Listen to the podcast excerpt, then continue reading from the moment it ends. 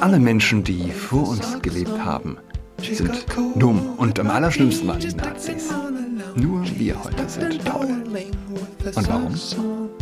Weil wir keine Nazis sind. Mein Name ist Julian Adrat und herzlich willkommen zu Adrats Podcast. Ja, absolut. Nur wir heute sind toll. Weil wir Antifaschisten sind, ja. Wisst ihr, was das ist? Es ist das Glaubensbekenntnis der säkularen Extremisten. Und mir ist etwas klar geworden. Wir hadern ja alle mit unserem Nationalstolz. Was auf deutschem Boden passiert ist, ist nicht zu verdauen. Und wir Deutschen haben es ganz offensichtlich besonders schwer. Wie können wir je wieder stolz auf unser Land sein? Wie können wir je wieder uns gesund mit äh, unserem Land identifizieren? Ich hatte da auch nie wirklich eine Antwort drauf. Von der, von der Tatsache abgesehen, dass eben nicht alle Nazis waren. Man denkt an die Geschwister Scholl. Man denkt an die tief religiösen Geschwister Scholl. Das hat der damalige Zeitgeist schon schnell in Vergessenheit gedrängt, äh, der heutige umso mehr. Aber die äh, Zitate aus Tagebüchern, aus Briefen der Geschwister Scholl und überhaupt der gesamten Gruppe zu lesen, Graf und ist Gänsehautstoff, der, We der, der wesensdefinierende Glaube und äh, die Religiosität. Wie gesagt, alle hadern mit dem Nationalstolz und mir ist was klar geworden. Es ist ein Gift, das sich in der gesamten westlichen Welt breit macht. Der Hass auf das eigene Land, der Hass auf die äh, eigene Nation. Und dieser Hass auf das eigene Land ist tief verwandt mit dem Hass auf die eigenen Eltern oft versteht man Dinge erst nach einer gewissen Zeit. Und so ging es mir, als mir ein Freund, der in Rom ein Seminar besucht hatte, wo es um Patriotismus ging, unter, unter anderem, und äh, wie man das rechtfertigen, wie man das theologisch, moralisch einordnen kann. Und ja, es ist nicht leicht überzeugt zu werden unsere Gemüter, unsere Herzen, unsere Egos sind träge.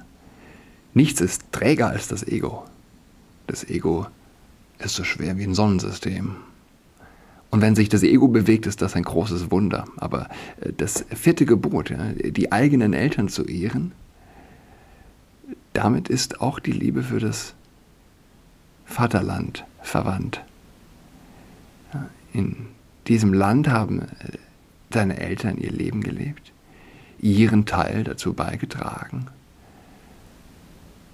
dessen Sprache gesprochen. Das Vaterland, das eigene Land, ist ein Stück weit das Werk deiner Eltern. Und das vierte Gebot kommt gleich nach den ersten drei äh, direkt auf Gott bezogenen Geboten. Es ist exponiert, jedenfalls überall. Überall wird die Liebe zum eigenen Land in den Schmutz gezogen. Und das sollte einem Deutschen zu denken geben. Der Blick über den Tellerrand, der Blick in die weite, weite Welt, die westliche Welt. Und das sollte einem Deutschen klar machen, dass der Hass auf das eigene Land gar nicht abhängig ist von einer Nazi-Vergangenheit. Ist das nicht verrückt? Ja, das denken wir immer. Hm, das ist schwierig. Du weißt schon, die Nazis. Völlig richtig. Aber es ist eine große Lüge in, äh, in internationaler Sichtweise. Ich habe von einer Umfrage gehört aus den USA. Und was glaubt ihr, wer sein Land lieber mag? Singlefrauen oder verheiratete Frauen? Ich meine, ist klar, wer wahrscheinlich. Ich glaube, es waren 51 Prozent der Singlefrauen und äh, 70 Prozent der verheirateten Frauen mögen ihr Land. Die Frau von heute, die säkulare Extremistin, ja, ist beeindruckend. Frauen, äh, Frauen, sie brauchen keine Männer mehr. Frauen brauchen heutzutage nicht immer mehr ein Land. Aber es geht konform mit dem Zerfall christlich-jüdischer Werte. Ehre Vater und Mutter. was für ein Witz. Ja, was für ein Witz. Das Kind besorge ich mir selbst. Und warum sollte mein Kind mich ehren? Ich lasse es ja von der Leihmutter, Leihmutter austragen. Ja, versteht ihr? Es geht tatsächlich, es geht wirklich ums Eingemachte. Es geht, es geht an die absolute Substanz. Churchill hatte von der weißen Rose gesagt, äh, in Deutschland lebte eine Opposition, die zum edelsten und größten gehört, was in der politischen Geschichte aller Völker hervorgebracht wurde. Patriotismus kann beginnen für den Deutschen mit dem Auswendiglernen von Zitaten der Weißen Rose. Sophie Scholl, unglaublich spirituell veranlagte ähm, Person. Ich bin Gott so ferne, dass ich ihn nicht einmal beim Gebet spüre. Das ist verwandt mit diesen großen, heiligen Frauen, die immer auch wieder in den Abgrund geschaut haben und von starken Zweifeln heimgesucht wurden. Nichtsdestotrotz, manchmal, wenn ich den Namen Gott ausspreche, will ich in ein Nichts versinken und dann heißt es wieder bei Sophie Scholl. Und wenn noch so viele Teufel rasen, ähm, ich will mich an das Seil klammern, das mir Gott in Jesus Christus zugeworfen hat. Sophie Scholl ist ein Augustinus-Fan. Sie zitiert ihn in ihren Briefen. Du hast uns geschaffen hin zu dir und unruhig ist unser Herz, bis es ruht in dir. Ich kniete hin und versuchte zu beten, schreibt sie. Manchmal meine ich den Weg zu Gott durch meine Sehnsucht allein, durch eine ganze Hingabe meiner Seele in einem Augenblick erzwingen zu können. Ihre Ablehnung der Nazis ist nicht denkbar ohne ihre Religiosität. Ja. Wir sind alles volle Gläser und wie der Zeitgeist damals die Menschen gefüllt hat mit, äh, dem, mit der Nazi-Ideologie äh, in, in Gestik, in Ästhetik, in Ideologie, so füllte heute die Leute mit Vogue und man ist dagegen nur gefeit, wenn man sich von was anderem auch füllen lässt. Und Sophie Scholl hätte heute können sagen, wie sie damals geschrieben hat. Ähm, was übrigens auch super interessant, äh, interessant äh, ist, sind die Zitate der Freunde über, über Sophie Scholl, wie sie sie charakterisieren und ihre Spiritualität, die sehr beeindruckend gewesen sein muss. Oh, diese faulen Denker, mokierte sich die Studentin und das klingt sehr modern, über ihre Zeitgenossen. Sie wissen nichts von einer Welt des Geistes, in der das Gesetz der Sünde und des Todes überwunden wird. Nach ihrer Enttarnung wurden die Geschwister Scholl am 22. Februar 1943 in München durch den Blutrichter Roland Freisler wegen Wehrkraftzersetzung, Feindbegünstigung und Vorbereitung zum Hochverrat zum Tode verurteilt und noch am selben Tag hingerichtet. 24 und 21 waren die beiden. Mehr braucht man eigentlich nicht, um Deutschland zu lieben. Mehr braucht man nicht, um ja, stolz auf sein Land zu sein, wie Churchill gesagt hat. Deutschland lebt eine Opposition, die zum edelsten und größten gehörte, was in der politischen Geschichte aller Völker hervorgebracht wurde. Es geht ans Eingemachte.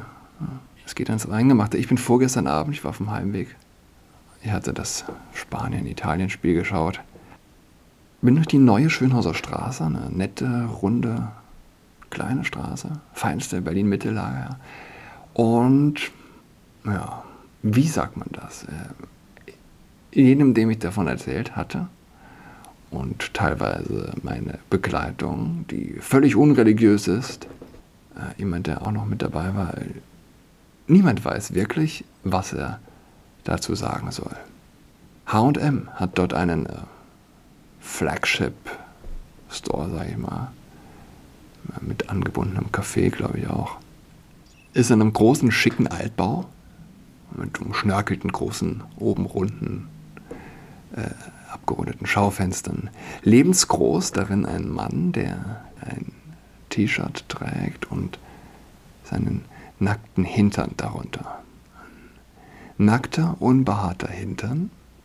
Und auf diesem äh, Hintern liegt sanft eine Hand, die auch das T-Shirt, das Hemd anhebt, sodass der Hintern äh, sichtbar wird, entblößt wird und die Hand eines anderen Mannes, äh, der, der vor dem Mann mit dem nackten Hintern steht, ganz nah an ihm dran, sehr intim ist, völlig nackt. Man sieht nicht sein Geschlechtsteil, das wird von dem anderen halbnackten verborgen. Man sieht seine nackte linke Körperseite, steht im Schatten. Blickfang ist der helle, nackte Po des anderen. Und auf dem T-Shirt, das er trägt, steht I'm not gay auf dem Rücken. I'm not gay. Ich sage nichts, weil das muss man, das muss man sacken lassen. Ich wäre dankbar für eine, wenn jemand was weiß, eine, eine angemessene Reaktion, eine Einordnung, eine wie auch immer geartete Einordnung das ist die Universität im Schaufenster, sage ich mal. Das ist, ja, das ist gut. Das ist, die, äh, das ist ein kulturwissenschaftliches Seminar. Äh, frei verfügbar.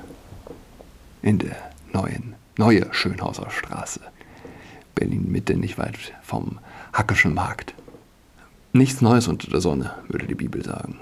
Nichts Neues unter der Sonne. Kohelet, Sickos, ja? Sickos. Wie erklärst du es deinen Kindern? Ich fand den Spruch eigentlich immer doof. Einsame, traurige Menschen sind das, mein Kind. Sie glauben dumme Sachen. Ein Kind äh, beginnt echten Verstand zu entwickeln, wenn es Scham entwickelt. Die Scham ist so eine Art Veredelung der Persönlichkeit, eine äh, Veredelung der Person, ein sich nach sich seiner selbst bewusst werden der Person. Eine Person fängt an, Person zu sein, auch mit, äh, mit der Scham. Und wenn wer Kinder hat, kennt das vielleicht. Die Freude über, wenn, wenn das Kind zum ersten Mal beginnt, Scham zu zeigen, ja, ist, ist eine besondere, es ist auch eng verwandt mit der Intelligenz glaube, Freud sagt, die Vorstufe zum Wahnsinn ist die Schamlosigkeit. Ja, die Vorstufe zum Wahnsinn, zum Zerfall der Gesellschaft ist die Schamlosigkeit. Was ist der CSD anderes als ein, ein, ein okkultes zur Schau tragen der Schamlosigkeit? Die als was verkauft wird? Die verkauft wird als eine besondere Form der Toleranz, eine besondere innige Menschenliebe. Ja, völlig falsch. Was ist eine Person ohne, ohne Scham? Sie ist ein Tier. Sexualbegleitung in der Corona-Krise. Der absolute Supergau, titelt der Mitteldeutsche Rundfunk im Februar. Für mich ist der absolute Supergau das HM-Schaufenster. Aber Geschmäcker sind verschieden. Für die einen selbstverständlich, für andere gerade unmöglich die Erfüllung sexueller Bedürfnisse.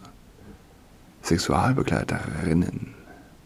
Ohne Gap, ja? Nur die weibliche Form. Sexualbegleiterinnen helfen Menschen mit Behinderung dabei, ihre Sexualität selbstbestimmt leben zu können. In der Corona-Pandemie können sie ihrer Arbeit nicht nachgehen. Sexualbegleitung ist momentan nicht möglich. Die Sehnsucht ist groß. Monika. Sie möchte nicht, dass ihr Nachname genannt wird. Die 50-Jährige lebt und arbeitet als Sexualbegleiterin in Berlin. Hauptsächlich mit Menschen, die kognitiv eingeschränkt sind. Oft fehlt das Verständnis für die aktuelle Situation. Hm. Er schickt mir dann Fotos und fragt auch, hast du noch ein Foto? Da ist eine sehr große Sehnsucht, sagt Monika. Und nach einem Jahr Corona merkt sie mehr denn je, wir werden gebraucht. Dahinter mache ich mehrere Ausrufezeichen. Ja, ja, wir brauchen euch, auf jeden Fall. Und für wen das noch nicht genug ist, der laufe durch die neue Schönhauser Straße. Verwirre ich den Menschen am Ende noch mehr dadurch, dass ich mit Maske und sonstigen Hygienemaßnahmen anrücke. Tamara Solidor, Sexworkerin und, Sex und Sexualbegleiterin. Wow, sie ist, nicht, sie ist Sexworkerin und Sexualbegleiterin. Mhm, mhm. Auch während der zwei Monate Lockerungen im Sommer habe sie nicht als Sexualbegleiterin gearbeitet, sagt Tamara Solidor. Das Risiko sei zu hoch gewesen. Die meisten meiner Kunden sind Hochrisikopatienten. Und sie überlegen sich natürlich dreimal, wer wo, wie und wann wen trifft, sagt die Leipzigerin. Dazu komme der finanzielle Faktor. Das ist eine gute Frage. Wer, wer, unter, wer, wer, zahlt das? Äh, wenn der MDR davon berichtet, erzählt das, zahlt das wahrscheinlich der, der Staat. Zahlen wir das alle? Oh, oft können ihre, können, oft können ihre Dienstleistungen im Moment nicht bezahlt werden. Oft unterstützen Familienmitglieder die Sexualbegleitung. Hey. Hey Granny, ich komme dich nicht besuchen, aber ich schicke dir den Sexworker vorbei. Ich gehe davon aus, dass ich die Krankheit wahrscheinlich wegstecken könnte, aber dass meine Kundschaft aus dem Bereich Sexualbegleitung es einfach so wegsteckt. Das weiß ich nicht. Ich hoffe, die kognitiv Eingeschränkten werden möglichst schnell geimpft, damit sie wieder was wegstecken können. Hier ist bisher nur von Frauen die Rede. Noch nicht von einem. Oh! Oh! Oh! Corona-Hilfe vom Bundesverband für erotische und sexuelle Dienstleistungen. Der Berufsverband Erotische und Sexuelle Dienstleistungen e.V. BESDE.V. ist ein Verband von aktiven und ehemaligen aktiven Sexarbeiter innen. Die Hauptarbeit, die Hauptarbeit des Verbands besteht darin, mit Projekten und Aktionen gegen die Stigmatisierung von Sexarbeit zu kämpfen und ist Anlaufstelle für Sexworker. Der BESD, BESD hat wegen der Corona-Krise einen Notfallfonds eingerichtet, mit dem etwa 400 Betroffenen mit bisher rund 150.000 Euro geholfen werden konnte. Der Fonds finanziert sich ausschließlich von privaten spenden. Ich hatte übrigens das äh, bei TikTok, bei TikTok gepostet. In Video, wo sie ein. Bin gestern wieder an, an den Ort des Geschehens vor das Schaufenster und hat einen Kumpel dabei gefilmt, wie der sich der, äh, der Auslage nähert. Und äh, was ist passiert? TikTok sagt nein. Inhaltsverstoß. Hm? Wir erlauben keine sexuell anzüglichen oder befriedigenden Inhalte bei TikTok, einschließlich animierter Inhalte dieser Art. Sexualisierte Inhalte bergen viele Risiken. Beispielsweise werden in einigen Geschichts Gerichtsbezirken rechtliche Strafen verhängt und unseren Benutzer könnten durch das Teilen von nicht einvernehmlichem Bildmaterial geschädigt werden. Interessant dieser Schlenker, ne? dass sie darauf gehen. Außerdem werden sexuell eindeutige Inhalte in einigen Kulturen als anstößig oder beleidigend angesehen wir erlauben. Maß Ausnahmen in Bezug auf Nacktheit und sexuell eindeutige Inhalte zu informativen, dokumentarischen, wissenschaftlichen oder künstlerischen Zwecken. Okay, ich habe, ich habe Einspruch eingelegt. Nee, läuft nicht. Ja, läuft nicht. TikTok cancelt HM. Wir sind am wir sind in einem Schmelztiegel-Punkt angekommen, ganz eindeutig. Wenn TikTok HM cancelt, gibt es Hoffnung. Bis ganz bald. Schönes Wochenende. Goodbye. She's got COVID-19,